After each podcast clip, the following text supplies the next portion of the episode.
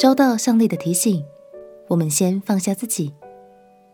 朋友平安，让我们陪你读圣经，一天一章，生命发光。今天来读诗篇第七十九篇。这首亚萨的诗，指的是亚萨的后裔所珍藏的诗。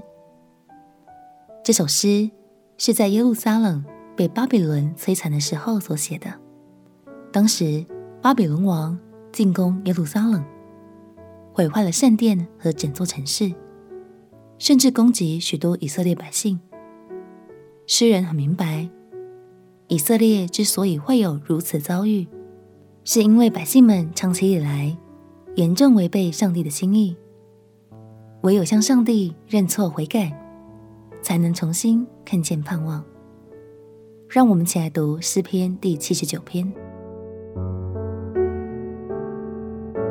诗篇第七十九篇。神啊，外邦人进入你的产业，污秽你的圣殿，使耶路撒冷变成荒堆，把你仆人的尸首交与天空的飞鸟为食，把你圣民的肉。交与地上的走兽，在耶路撒冷周围流他们的血如水，无人葬埋。我们成为邻国的羞辱，成为我们四围人的嗤笑讥刺。耶和华啊，这到几时呢？你要动怒到永远吗？你的愤恨要如火焚烧吗？愿你将你的愤怒倒在那不认识你的外邦。和那不求告你名的国度，因为他们吞了雅各，把他的住处变为荒场。求你不要纪念我们先祖的罪孽，向我们追讨。愿你的慈悲快迎着我们，因为我们落到极卑微的地步。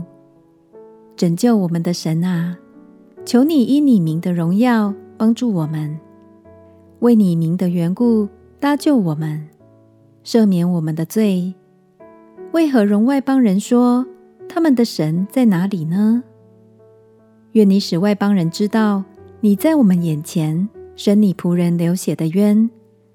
愿被囚之人的叹息达到你面前。愿你按你的大能力存留那些将要死的人。主啊，愿你将我们邻邦所羞辱你的羞辱加七倍归到他们身上。这样，你的民，你草场的羊，要称谢你，直到永远；要述说赞美你的话，直到万代。诗人写了这首诗，让百姓们一起诚心来向神承认自己的过犯，求神免除管教所带来的疼痛，因为他们真的已经知道错了。相信听到这边，已经为人父母的朋友们就会很有感。当孩子们哭着认错、祈求原谅的时候，相信你的心也会软化下来，对吗？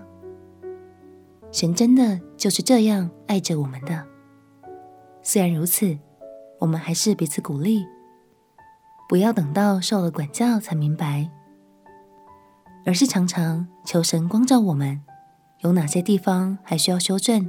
放下自己，虽然这相当不容易，但求神赐给我们谦卑的心，使我们能蒙受他的怜悯。我们且祷告：亲爱的耶稣，求你光照我，让我看得见；也求你饶恕我，并且赐给我谦卑顺服的心，蒙受你的怜悯。祷告奉耶稣基督的圣名祈求，阿门。祝福你在上帝面前越顺服就越蒙福。陪你读圣经，我们明天见。耶稣爱你，我也爱你。